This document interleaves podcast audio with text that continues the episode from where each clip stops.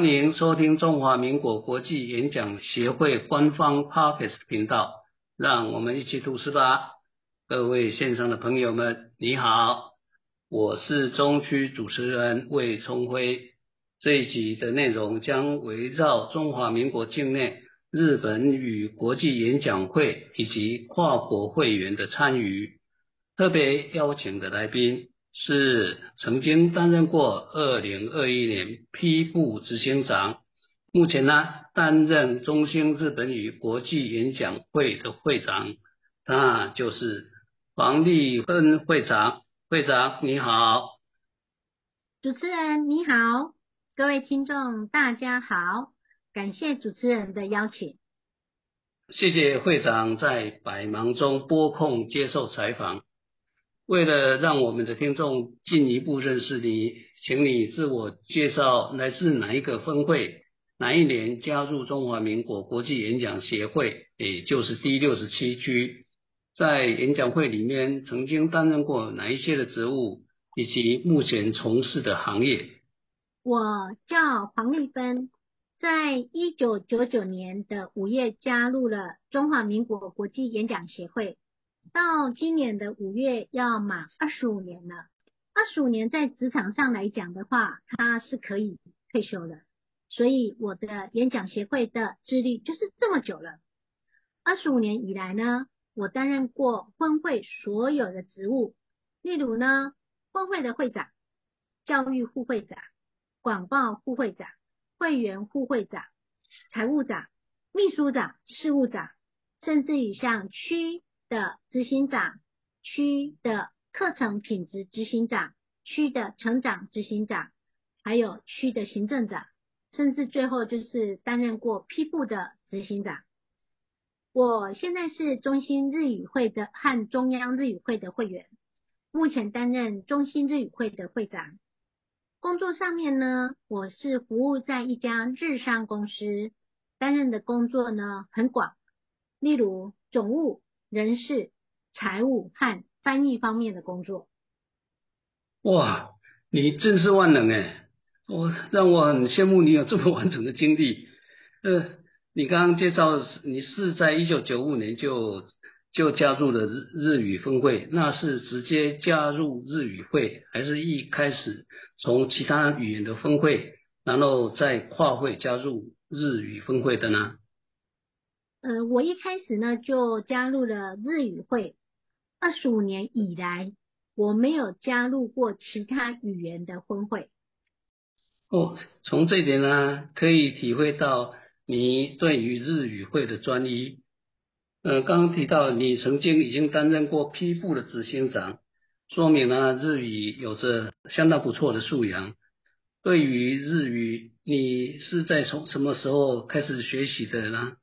我的父母亲都会说日文。我在小的时候呢，父亲在家里，他一定会播放日语的演歌，他们都好喜欢演歌。不过，因为演歌听起来呢有点哀伤，所以当时的我对于日文并没有特别的有兴趣，甚至可以说有一点点的讨厌，因为它有一点哀伤。之后进入大学。主修日语学系，开始较深入的接触了日文。当时有一位从日本来的女老师，她教我们日语绘画课。这位老师说起日文，好温柔，好婉约，好有气质。我真的好崇拜她，我好想成为那样的女生女性。这时我才开始对日语产生兴趣。大学毕业后。我进入某家智商公司服务，一直到现在。因为这样，我一直都有在学习日文。对日语的原歌，其实我们也都是有一点点感情哦。那现在很多的台语歌曲呢，其实都是从日语原歌所借用他们的调，然后来翻用台语来演示的。刚才介绍的是从日大进入大学的时候主修日文。那你是从主修日文以后，从此就决定了这一生的职业生涯，对吗？是的，可以这么讲。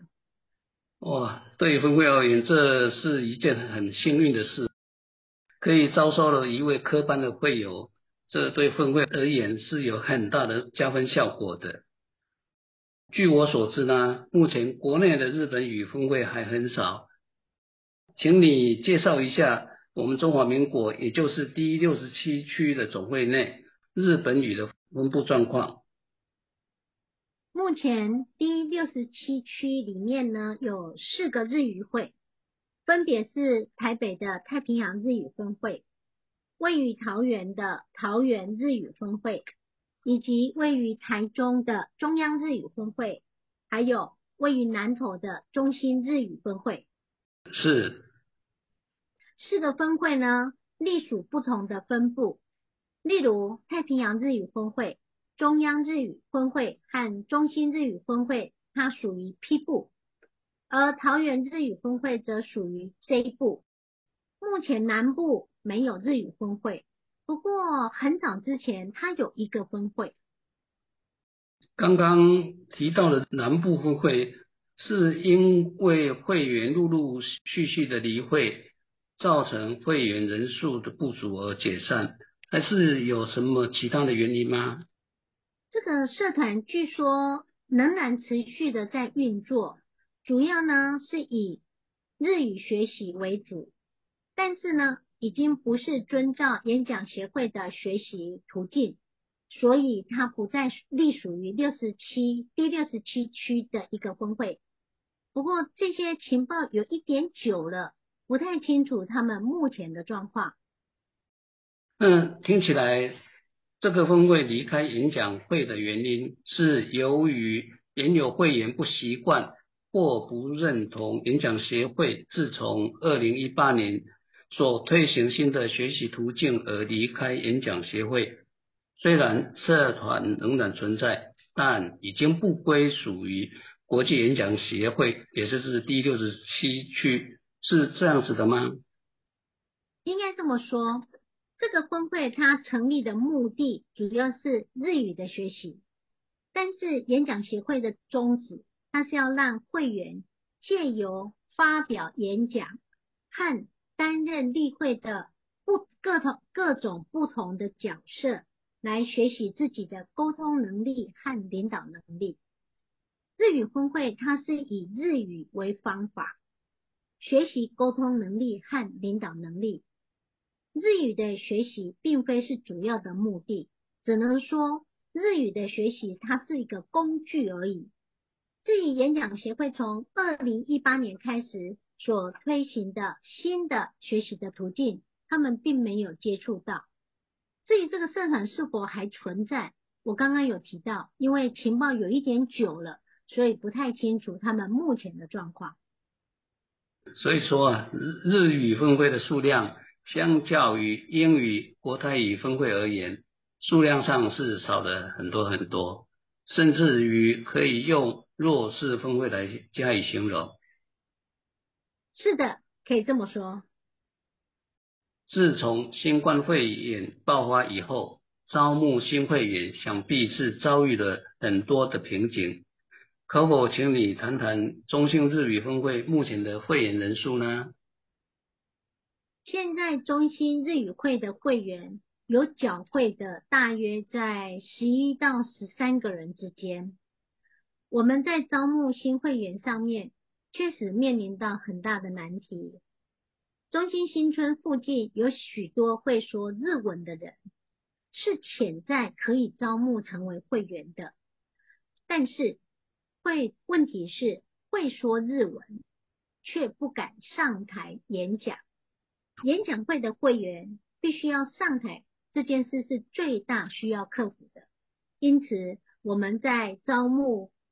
新会员上面确实是面临到难境。哦，原来如此啊！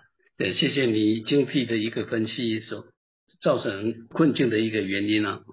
那现在受到全球少子化趋势和资讯电子化的冲击，很多分会都面临原有会员离会，或者是年轻会员来了又走的困境。日语分会是否也有这方面的困扰？全球少子化跟资讯电子化的蓬勃，日语分会也面临到会员的离会，年轻会员呢来了又离开的这样的一个困境，因为旧会员不习惯使用电子化商品，所以他们觉得有困难，所以就离开了。年轻的会员呢，虽然比较没有这一方面的问题，但是每一次例会前，他都需要做一些的功课，例如他要准备演讲，练习如何去担任单元主持人的这样的一个角色等等的事情。若是没有相当程度的认同演讲协会的宗旨的话，其实他是很难留下来。嗯，我我也深有同感了，的确是如此。那自从爆发新冠肺炎以后，对于各个分会而言啊，不管是英语分会或者是国台语双语分会啊，都是一个重大的冲击。然而危机往往是一个转机。那中兴日语峰会在新冠肺炎期间是如何度过这个难关的？新冠疫情的关系，无法召开实体的例会。一开始确实是有受到一些影响，但是在我们日籍会员还有本国籍会员的努力下，我们每一个月的参与例会的人数越来越多，例会的品质也越来越好。例如，疫情前例会的备稿演讲者。有时只有两位，但是在我们的日籍会员和本级会员的努力之下，疫情期间我们最多的备稿演讲员可以到五位。五五位。现在我们已经开始在每一次的例会，我们可以做最优秀备稿演讲者、最优秀即席演讲者。最优秀奖评的选拔，每一个环节都越来的越充实，这些都是疫情期间中心峰会的成长。所以主持人讲说，危机就是转机，真的可以这么讲。哇，那我很很羡慕中心峰会有这么越来越健康的一个发展呢。但是在刚刚的介绍当中，听到说有有。日本籍的会员，所以中兴日语分会是有日本籍的会员吗？是的，我们有跨会的日本籍的会员。那么这些日本籍的会员是在台湾的日本友人吗？或者是跨国的会员？也就是说是在例会的时候，日本的会员跨境借由线上连接来参加例会的呢？中青会的日籍会员有一些是住在台湾的日本人，也有在例会的时候跨境借由线上的连接参加例会的日本人。哇，真的很棒！那么这些日籍的跨籍会员在除了在例会中安排的会议角色和其他各个单元的演讲之外，在彼此的分会中是否还？发挥了其他的功能。中心日语会和日本的横滨你好中文会以及中央日语会之间，我们有一个互相成为彼此的辅导员的这样的一个制度，所以我们每一个会员会有两位的辅导员，也就是 mentor，一位呢是本级的。我们会内的会员，另一位呢是日本的横滨你好中文会的日本人。本级的辅导员，他帮助新会员能够尽快的了解和融入演讲会的大环境，而日籍辅导员就帮助会员来修正他的演讲稿。也就是说，会员在准备备稿演讲时，他可以将自己的稿子，请自己的日籍辅导员来帮他做修正。这件事情对让那个会员发表演讲时更有自信。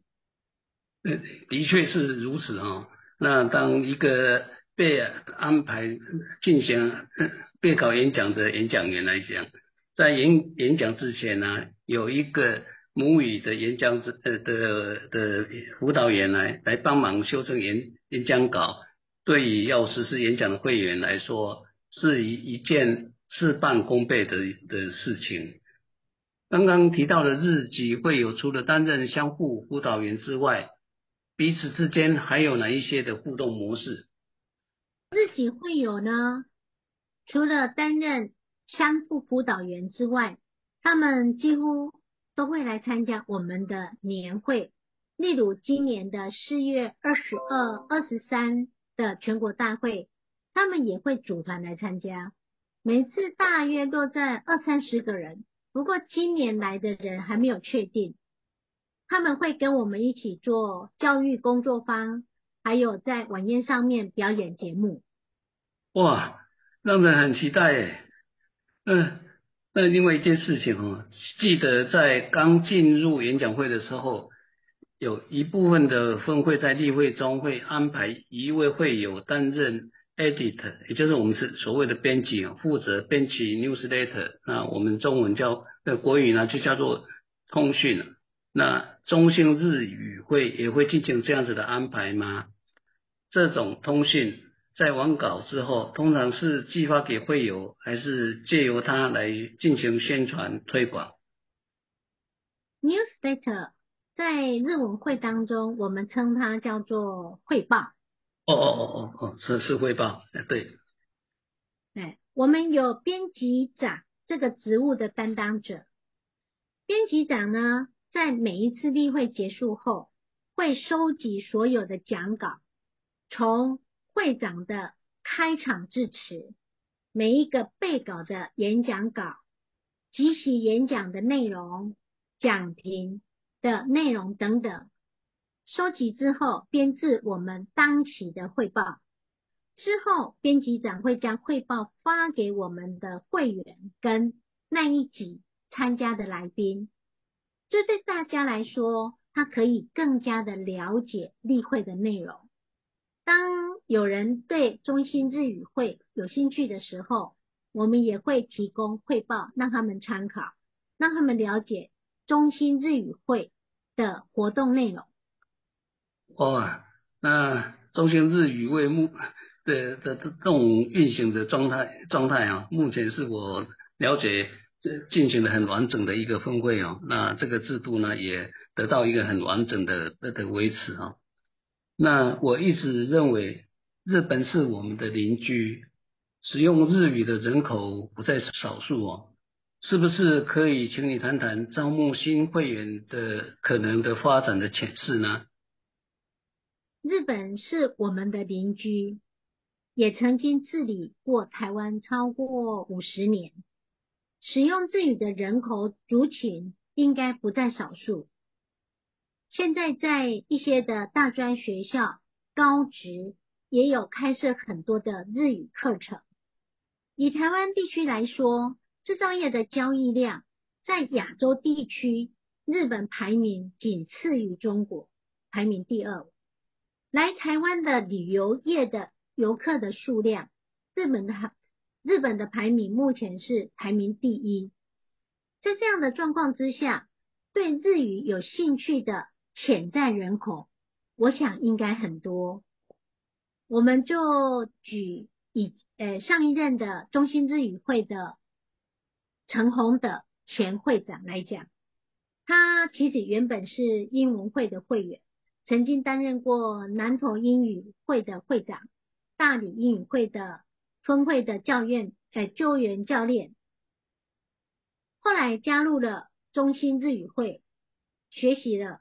第二的外语能力，因为这个样子，他的事业也扩展到了日本，开始跟日本做起生意了。类似陈会长这样的人，我相信应该很多，这些应该都是我们招募新会员的发展的潜势，我是这么想的。哇，实在是专业又精辟的分析啊，那我也很羡慕啊。这个呃，陈红的会的前会长呢，呃，有这样子的远见哦，啊，呃，而且马上就。身体力行的也是加入中兴日语会啊，然后他也因为是这样子事业而得得到发展。那今天的访谈呢，让我觉得实在是意犹未尽，但是因为时间的关系呢。我们还是要必必须做一个结束啊。那在结束之前呢，我想请你用一分钟的时间做个总结。台湾跟日本的交流其实是非常的频繁，使用日语的机会自然就很多。想要创造强化本身的竞争力的朋友们，选择日语作为你的第二外国语。会是一个具有竞争的选项。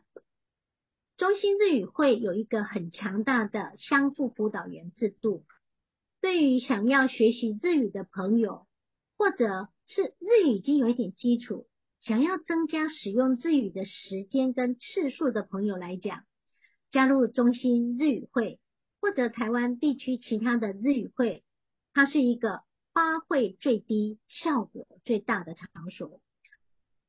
我们真诚的、随时的欢迎有兴趣的朋友加入我我们这个大家庭。嗯，的确如此啊。呃，日语呢有一句成语说 k e r o k a j i k a i n a 中文的意思呢是持之以恒就会形成一种力量。对于学习日语而言呢，每天只要进步一百分之一，一百天之后呢，效果是很明显的。想要增进日语能力的朋友们，或者是日语已经达到相当基础，需要有一个平台继续使用日语的朋友们，中华民国境内的日语峰会随时欢迎你的莅临。今天的访谈就到此结束，再见。